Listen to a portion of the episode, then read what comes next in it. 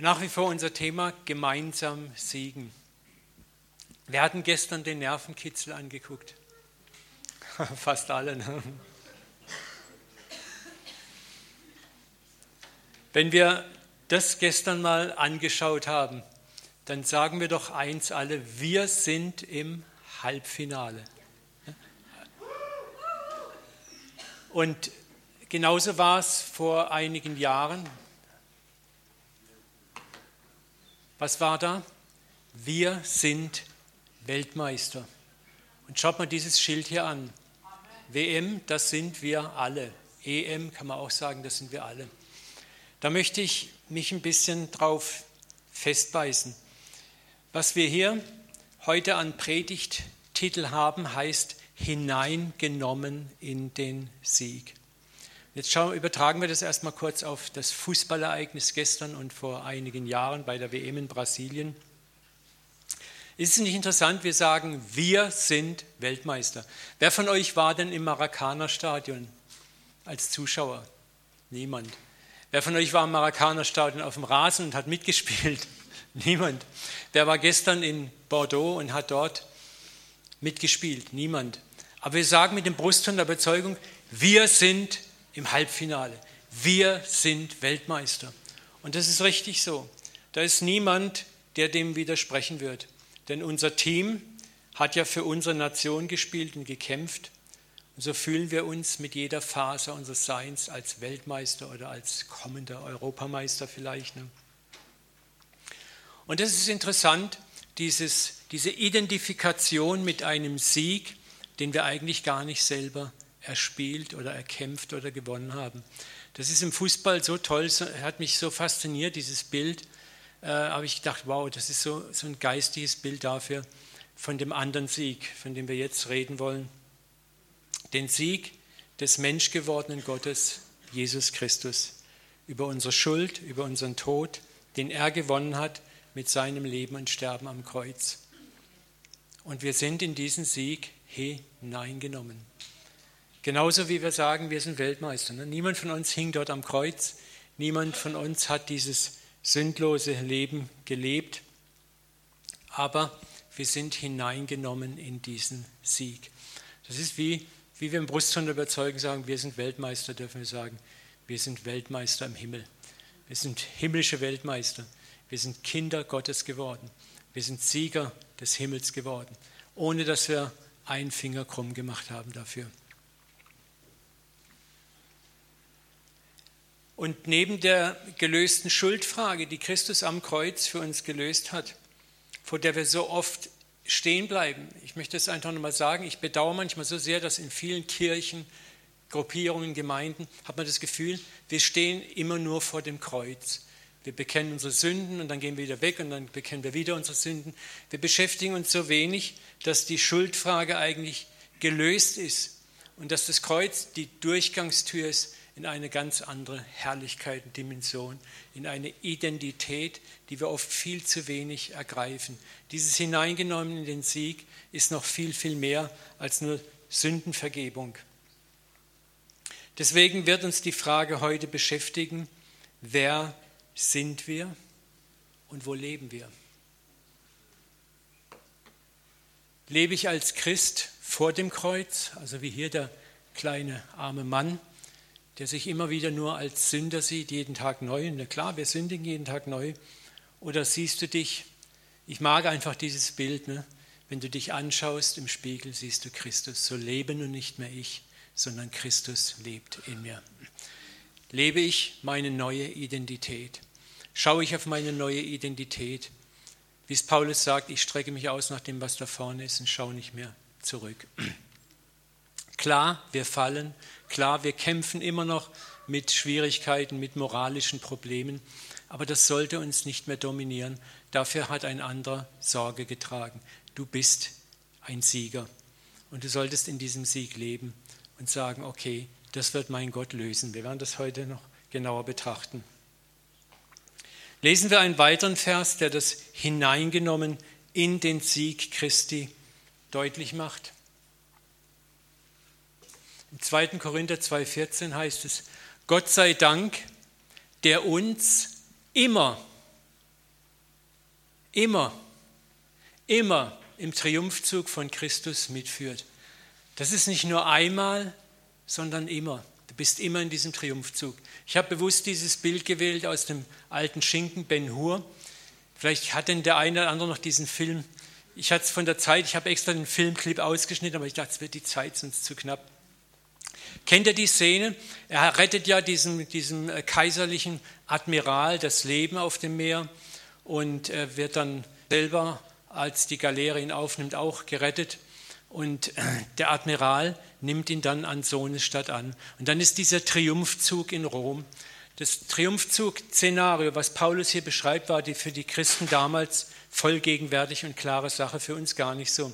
Damals war ein siegreicher Feldherr, wenn er eine große Schlacht gewonnen hat, gab es für ihn in Rom eine riesige Siegesparade, wo er durch die ganze Stadt auf einem Triumphwagen fuhr. Das Volk hat ihm zugejubelt. Er hat alle Ehre bekommen, kam dann vor den Imperator, wurde dort mit einem goldenen Siegeskranz gekrönt.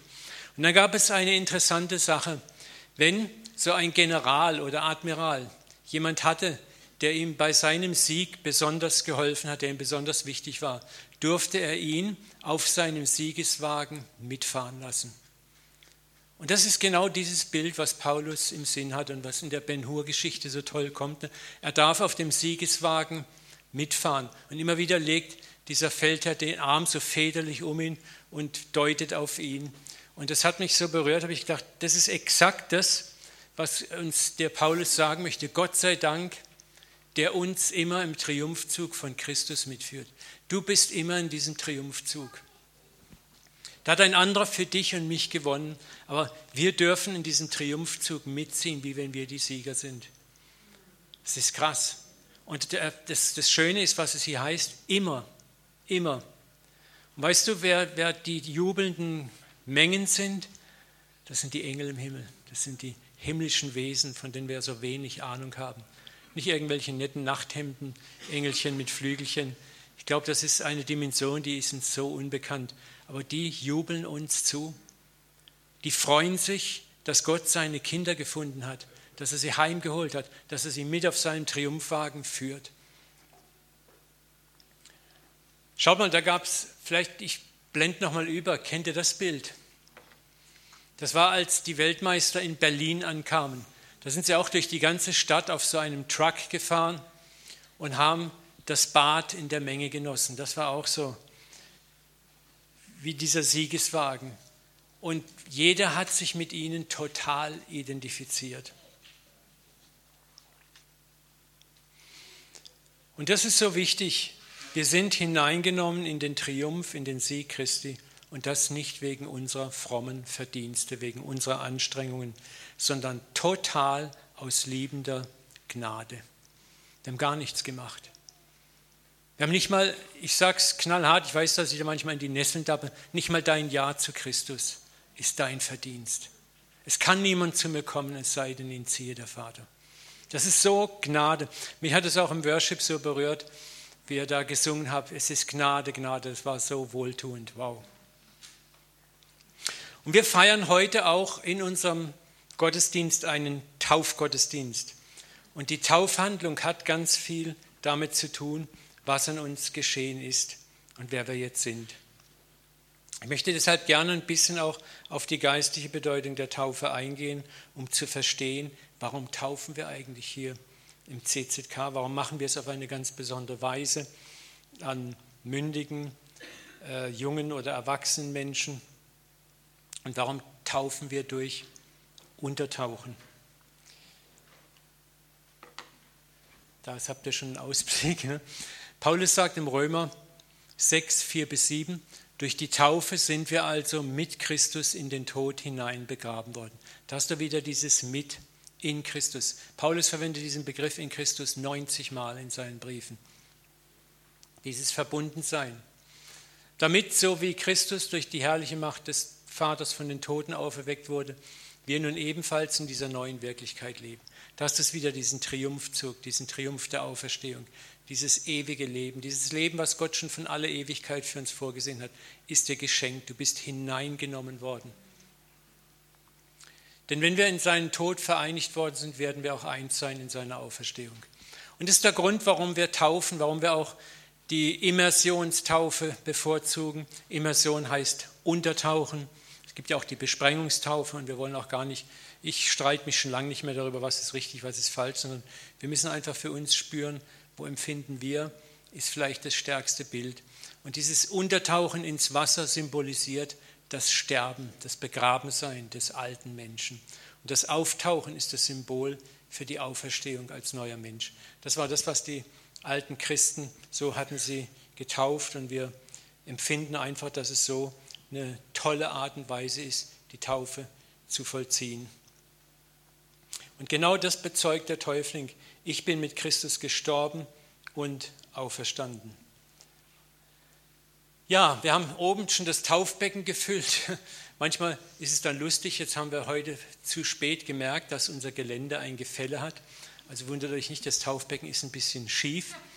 Ihr Täuflinge werdet heute etwas in etwas flacherem Wasser getauft, aber wir kriegen das schon hin, wir kriegen euch unter Wasser. Benny und ich sind geübt im Ertränken. Kurz, wir werden jetzt nach dem Gottesdienst, sage ich schon mal gleich das Geheimnis, dann werden wir uns dann die Täuflinge und ich und Benny umziehen und ihr könnt dann schon mal nach oben gehen, hinter das Gebäude auf diese Seite, da wo das Taufpult steht und dann werden wir die Taufhandlung dort vollziehen. Ja, aber die Schuld ist auch nur, wie gesagt, eine Dimension der Taufe.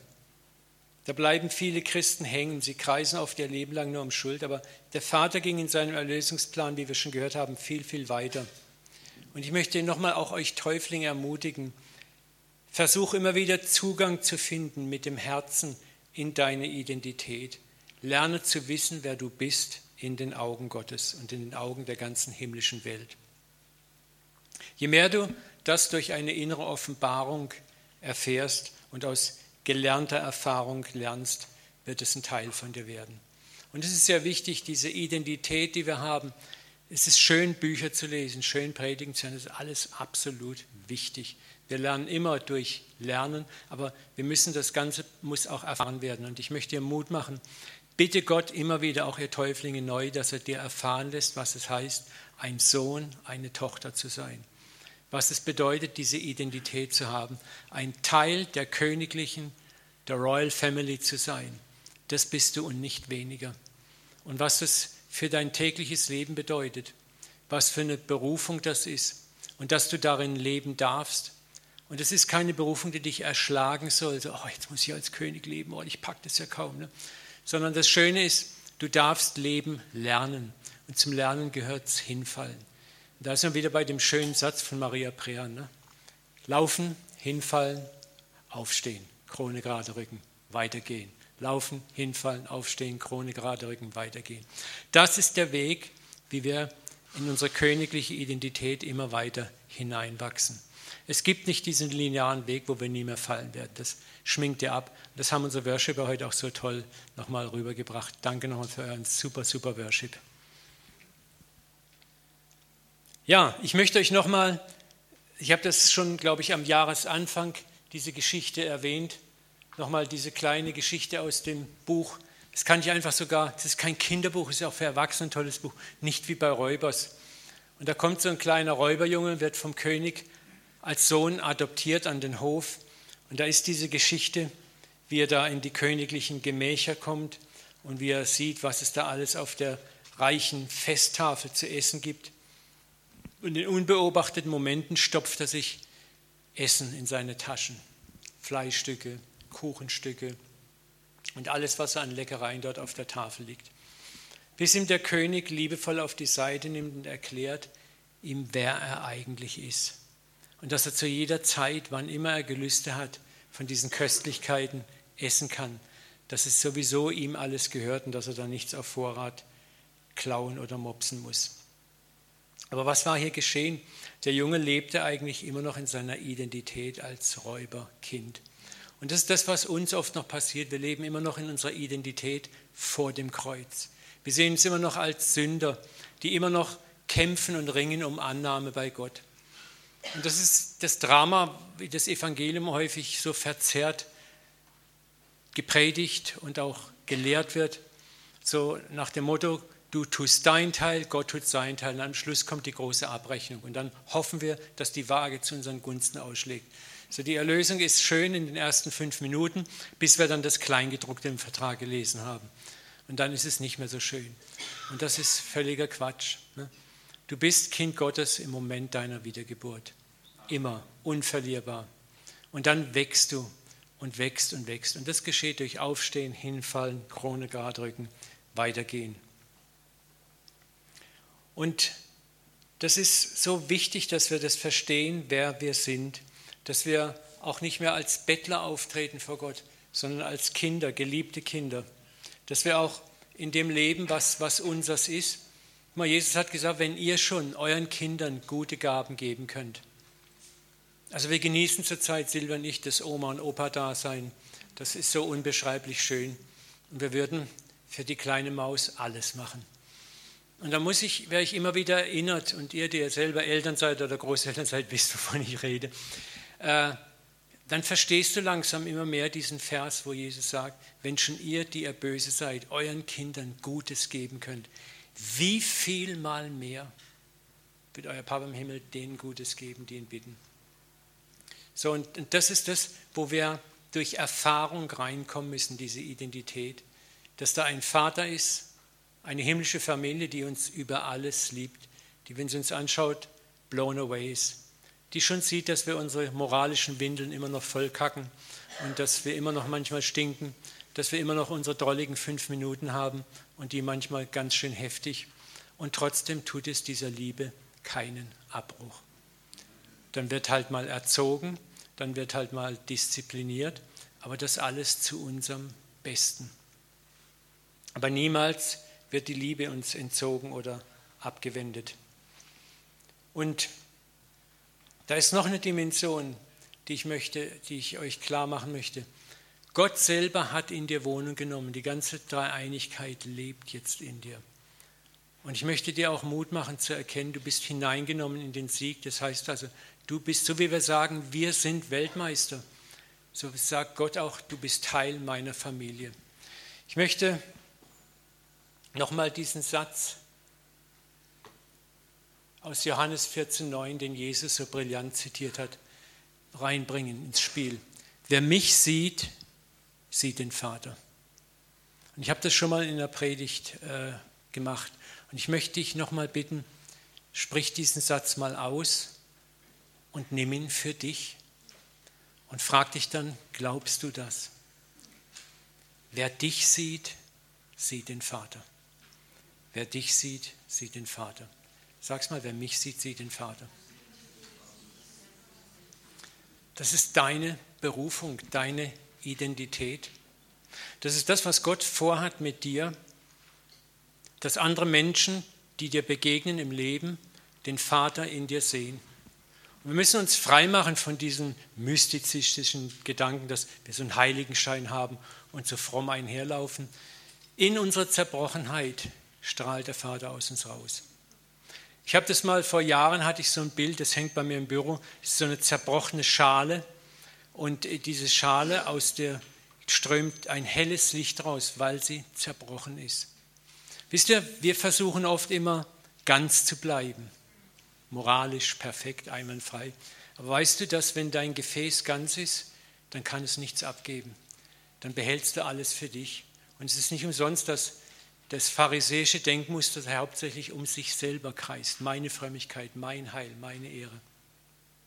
Aber ein zerbrochener Mensch strahlt Gottes Herrlichkeit ab. Und darum sind so viele Männer und Frauen Gottes durch Zerbruch gegangen, weil Gott kann durch ein zerbrochenes Gefäß rausfließen. Und das ist das Paradoxe, was wir verstehen müssen. Dein Zerbruch führt zu gewissen Demütigungen deiner Seite und Demut macht barmherzig und sanftmütig. Andere Menschen können Gottes Erbarmen in dir sehen, weil du es selber erfahren hast. Sie sehen deine Zerbrochenheit, aber sie sehen auch deine Herrlichkeit. Sie sehen in dir einen Gott der Liebe, einen Gott des Erbarmens, einen Gott der Vergebung. Und sie sehen aber auch Herrlichkeit, wo du schon gewachsen bist. Und das ist das, was, was ich euch ermutigen möchte, auch euch Täuflinge, ja, eure Identität. Wer euch sieht, sieht den Vater. Glaubt es. Erwarte das jeden Tag. Wenn du einkaufen gehst, wenn du im Verkehr bist, überall dort erwarte, dass Menschen in dir den Vater sehen.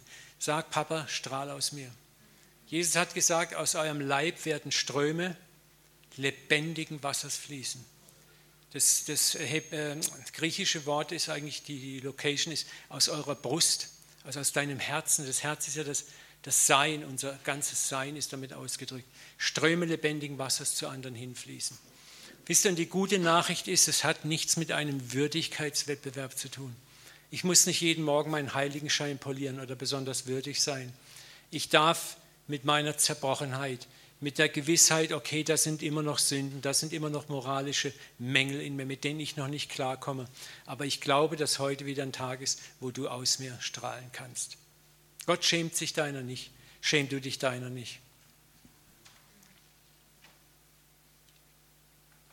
Schauen wir uns mal drei, vier Verse an, die uns auch das zeigen, dass wir Mitglied der königlichen Familie geworden sind, dass wir hineingenommen sind in diesen Sieg. Johannes 14, 23, Jesus antwortete und sprach, wer mich liebt, wird mein Wort halten und mein Vater wird ihn lieben und wir werden zu ihm kommen und Wohnung bei ihm machen. Gott selber und Jesus und der Heilige Geist kommen zu dir und machen Wohnung bei dir. Näher kann der Gott nicht kommen. Wir müssen ihn nicht anrufen, oh komm herab, herab, herab. Er ist bereits in dir. Wir müssen eigentlich öfter mal beten, Herr, erinnere mich, mich, dass du in mir lebst und ich bitte, komm, komm, komm. Römer 8, 29, den die er zuvor ersehen hat, der hat auch verordnet, dass sie gleich sein sollten dem Ebenbild seines Sohnes. Du bist verordnet vom Vater, ein Ebenbild Jesu Christi zu sein. Warum? Auf dass er der Erstgeborene sei unter vielen Geschwistern. Er ist unser älterer Bruder und wir sind ihm völlig gleich. Wir sind Geschwister Christi. Wir sind nicht Untertanen. Wir sind Geschwister, Bruder, Schwester. Jesus ist dein älterer Bruder und Gott ist dein Papa. Lesen wir weiter. 1. Petrus, 2. Petrus 1,4. Durch diese Macht haben wir auch die kostbarsten und größten Zusagen bekommen. Er, Gott, hat versprochen, dass ihr, und jetzt passt bitte auf, Anteil an seiner göttlichen Natur bekommt.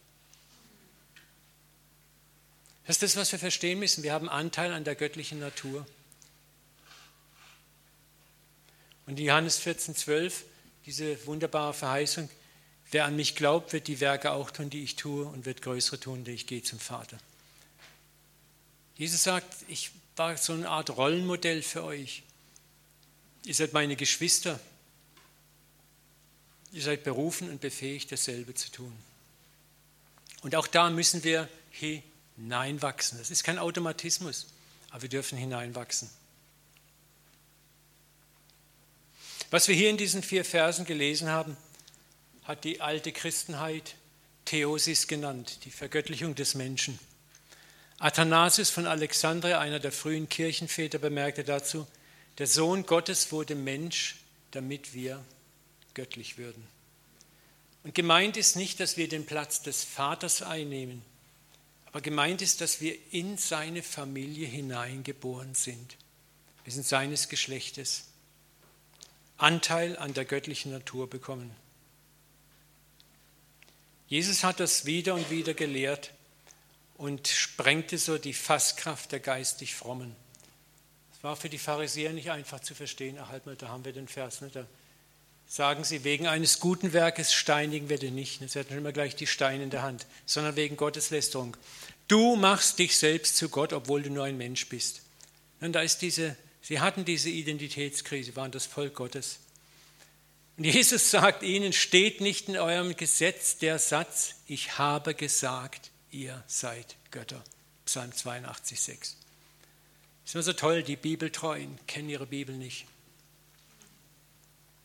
Wenn also diejenigen Götter genannt werden, an die das Wort Gottes erging, und die Schrift kann nicht außer Kraft gesetzt werden, wie könnt ihr da behaupten, du lässt das Gott, weil ich sage, ich bin Gottes Sohn? Wisst ihr, und mit derselben Problematik kämpfen wir oder weite Teile der Christenheit auch noch heute. Wir machen uns geringer und kleiner, als wir wirklich sind. anstatt in unsere Identität hineinzufinden und zu sagen, ich bin ein Sohn Gottes, ich habe Anteil an der göttlichen Natur. Ich bin eine Tochter Gottes. Gott lebt in seiner ganzen Fülle in mir. Wer mich sieht, sieht den Vater, unabhängig davon, wie würdig ich bin. Hier geht es um nicht weniger als das Herzensverständnis unserer eigentlichen Identität. Wir sind Weltmeister. Nochmal diese Brücke, ne? wir sind Europameister vielleicht. Ne? Das ist, geht uns so selbstverständlich, wir können uns so leicht identifizieren damit. Warum tun wir uns so schwer mit unserem geistlichen Gut? Denken wir nochmal an das Räuberkind und seine neue Identität. Es ist ein Lernprozess zu lernen, dass ich mir nichts mehr mopsen und verdienen muss, sondern dass mir alles gehört und dass ich Zugriff auf alles habe. Schauen wir nochmal dieses wunderschöne Bild an. So lebe nun nicht mehr ich, sondern Christus lebt in mir. Galater 2,20. Da sind wir nochmal bei der Taufe. Die Taufe symbolisiert es, dieses Gestorbensein und dieses Auferstandensein. Ich lebe nicht mehr. Mein alter Mensch ist vorbei. In dem Moment der Wiedergeburt eliminiert worden. Jetzt lebt Christus in mir. Und Christus ist der inkarnierte, ewige Gott. Und schauen wir nochmal, das das, was siehst du, wenn du in den Spiegel guckst? Siehst du nur dich oder siehst du mit dem geistlichen Auge Christus, die ganze Herrlichkeit Gottes, die in dir lebt, die deine Identität ausmacht?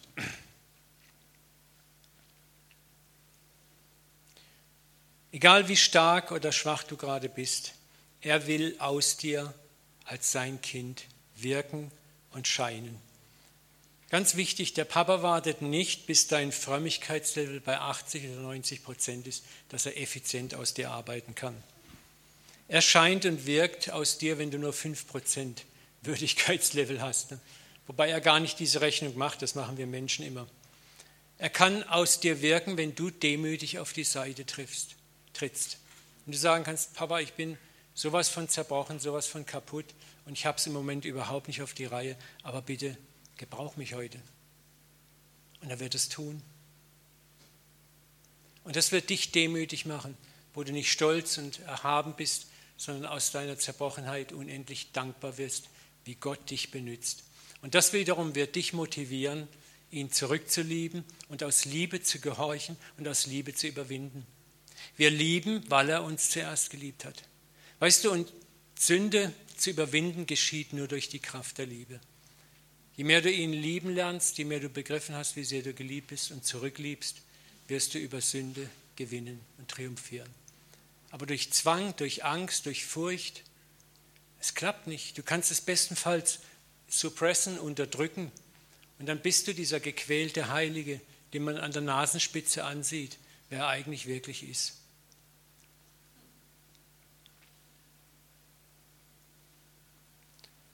Nochmal Galater 2,20. So lebe nun nicht mehr ich, sondern Christus lebt in mir. Denn was ich jetzt im Fleisch lebe, das lebe ich, und das ist interessant, in den Glauben des Sohnes Gottes. Viele Übersetzungen haben übertragen, das lebe ich im Glauben an den Sohn Gottes. Die korrekte Übersetzung ist, das lebe ich in dem Glauben des Sohnes Gottes. Er hat für dich geglaubt. Er hat für dich alles vollbracht. Und darüber muss ich mir im Klaren sein. Ich lebe aus seinem Sieg. Wir sind Weltmeister. Ich war nicht auf dem Rasen, aber ich bin Weltmeister, weil sie für mich gewonnen haben. Du bist ein Weltmeister Gottes, weil Gott, weil Christus für dich gewonnen hat. Und das lebe ich in dem Glauben des Sohnes Gottes, der mich geliebt hat und sich selbst für mich hingegeben hat. Ich werfe nicht weg die Gnade Gottes. Gnade ist etwas, du kriegst etwas geschenkt ohne Gegenleistung. Du musst auch nicht würdig dafür sein. Es wird dir einfach geschenkt. Und deswegen ist es so wichtig, dass wir Christen auch Gnade lernen, auch untereinander. Wir leben noch in so konditionellen Bedingungen. Ja, der hat Gnade verdient, der hat es nicht verdient. Ja, dem, dem helfe ich, der hat es verdient. Ja, der, der hat es nötig. Wir sollten grundsätzlich allen, jeden, egal ob er es verdient hat oder nicht verdient hat, helfen. Dann wird uns auch geholfen. Weil durch dieses Konditionieren und Bewerten bewerten wir uns selber. Und es fällt uns selber schwer, wenn wir mal Gnade brauchen, sie anzunehmen, weil dann prüfen wir uns erst selber, bin ich eigentlich würdig? Ich kämpfe damit heute noch manchmal, wo ich immer an mir selber gucke, meinen heiligen Puls fühle, habe ich es verdient oder nicht. Und da ärgere ich mich so über mich, aber Gott sagt, ja, du musst halt auch lernen. Es ist es ist ein Lernprozess.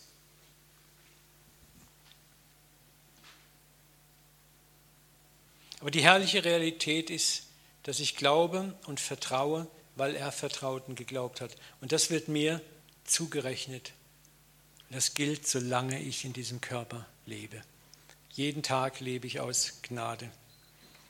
Und darum ist die gute Botschaft im täglichen Leben nicht, wie würdig bist du, dass er aus dir scheinen und wirken kann, sondern wie sehr schaust du von deinen eigenen Mängeln weg und schaust auf ihn und schaust auf das, was er aus dir gemacht hat, auf die Identität, die du in ihm hast. Ich kann manchmal schon den Protest der Besorgten hören. Ja, das kann eine geistige Trägheit fördern. Dann kann man ja immer so leben, wie man will. Das ist völliger Quatsch.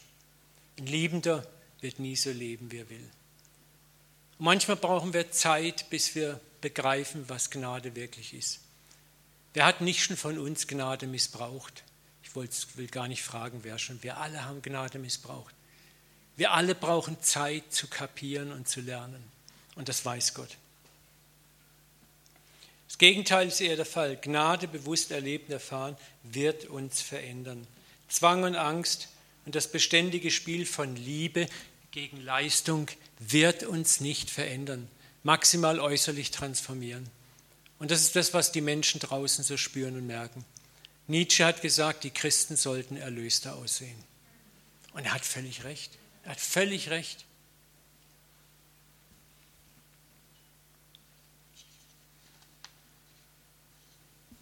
Schau mal, wie hätte Gott mit so viel Chaoten Bibelgeschichte schreiben können? Ich habe das auch mal neulich mal in der Predigt benutzt. Jakob war ein Betrüger. Petrus war impulsiv und feige. David war ein mörderischer Ehebrecher. Noah betrank sich, Jona lief Gott weg. Paulus war ein Mörder, Miriam eine Drahtstande. Martha machte sich viel Sorgen, Gideon war unsicher.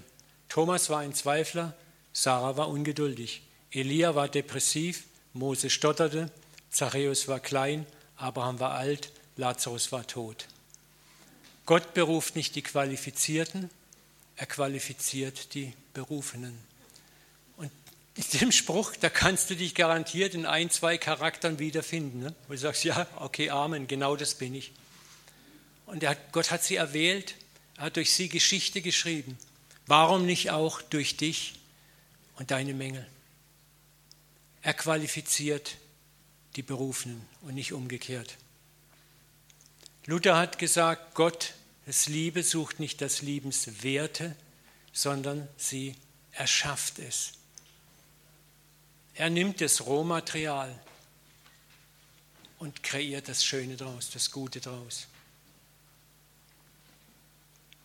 Rechne also damit, dass der Vater aus dir zu deinem Nächsten strahlt, so dass andere den Vater in dir sehen können. Ich mache dir einen Vorschlag, leg Gott jeden Tag dein bescheidenes Leben wie ein Senfkorn hin. Jesus sagt, Senfkornglaube reicht. Sag, Papa, hier ist es ist nicht viel, aber mach einfach was drauf draus. Benütz mich heute. Mach etwas Wunderbares drauf. Und er wird es machen. Ich bete Gott jeden Tag um, um so, und wenn es klitzekleine Gelegenheiten sind. Neulich war ich bei Aldi und da war eine Frau vor mir, die hat zwei Sprudelfläschchen und so einen Chipsbecher gekauft und dann hat ihr das Geld gefehlt. Also musste, wollte eine Sprudelflasche zurückgeben und sofort sagt Gott, nimm das Ganze auf deine Rechnung. Und ich habe das gesagt. Ne? Und das, das Gesicht dieser Frau, dieses Strahlen, dieses ungläubige Strahlen. Und das war so ein Lohn, so eine Freude. Und ich, ich konnte, und Gott hat gesagt, weißt du, und jetzt sei einfach ruhig. Muss ich jetzt so ein Traktat zücken oder irgendwas. Sondern äh, du hast einen Baustein der Liebe gesetzt. Wisst ihr, wenn wir das jeden Tag machen und alle von uns machen, ich kann es immer wieder sagen, dann passiert genau das, ins Wasser fällt ein Stein, ganz heimlich, still und leise. Und ist dann noch so klein, er zieht doch weite Kreise. Ich werde euch demnächst mal in einer der nächsten Predigen einen Filmausschnitt zeigen von einem super, super Film, wo ein, ein Kind etwas Gutes tut, ganz kleine Tat, und wie diese Tat andere, Tausende von Menschen, wie das wie eine Kettenreaktion immer weitergeht. Ne? Ich habe geheult, als ich den Film gesehen habe, gesagt, ja, das ist es. Das ist unser Leben. Das ist das, was Gott uns geben möchte. Gott hat uns versprochen in Johannes 7, 38, dass von unserem Leib Ströme lebendigen Wassers zu anderen Menschen fließen, wenn wir nur kindlich darauf vertrauen. Und er lebt in dir. Du hast seine Natur, du bist göttlichen, du hast eine göttliche DNA, du bist in dieses Siegerleben hineingenommen, in dem Moment, wo du die neue Geburt erfahren hast. Und das ist ein Geschenk Gottes, die neue Geburt, ihr Täuflinge. Das habt ihr euch nicht selber verdient. Hesekiel 36, 26. Ich liebe diesen Vers. Da sagt Gott, und ich will ein neues Herz euch geben und einen neuen Geist in euch legen. Schau mal, wo bist du da? Gott sagt, ich will das neue Herz in euch geben. Ich will das steinerne Herz aus eurem Fleisch wegnehmen und will euch ein fleischendes Herz geben. Wie oft kämpfst du mit deinem steinernen Herz? Ich auch. Gib's auf. Er wird es verändern und transformieren. Ich will meinen Geist euch geben. Er wird deine Gesinnung verändern mehr und mehr. Und ich will solche Leute aus euch machen, die in meinen Satzungen wandeln, meine Rechte beobachten und danach tun. Fünfmal sagt Gott, ich will, ich werde. Dein Job ist einfach zu erkennen, ich bin ein Kind Gottes geworden und dieser Gott, dieser Papa wird jetzt an mir arbeiten und mich transformieren und verändern. Ich bin hineingenommen in seinen Sieg. Ich bin Weltmeister obwohl ich gar nicht gespielt habe. Und diese Neuschöpfung, nochmal symbolisieren durch die Taufe, die wir jetzt gleich durchführen werden. Das Untertauchen steht für das Sterben des alten Menschen und das Auftauchen für das Aufstehen. Und das ist das geistige Leben, zu dem ich euch Täuflinge und uns alle wieder neu einladen möchte. Ein Leben, dessen Joch wirklich sanft ist. Mein Joch ist sanft und meine Last ist leicht. Das Leben Christi ist kein schweres Joch. Ja, es kann sogar Freude machen.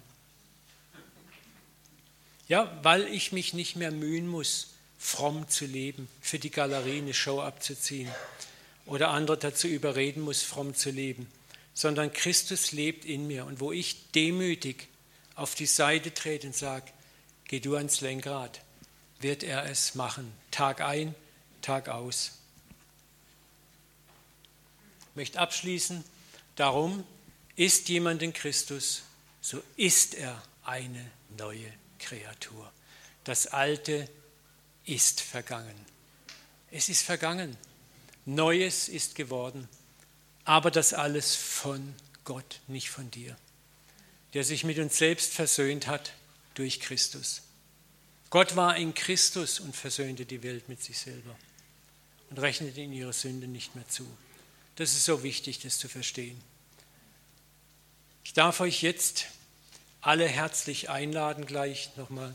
Wir gehen dann hoch zum Taufbecken und die Täuflinge darf ich bitten, ihr könnt hier auf dem, wir sind ja Männer, auf dem Männer-WC euch umkleiden. Ich möchte jetzt noch ganz kurz, weil wir haben oben keine Lautsprecher, mal die Täuflinge nach vorne bitten.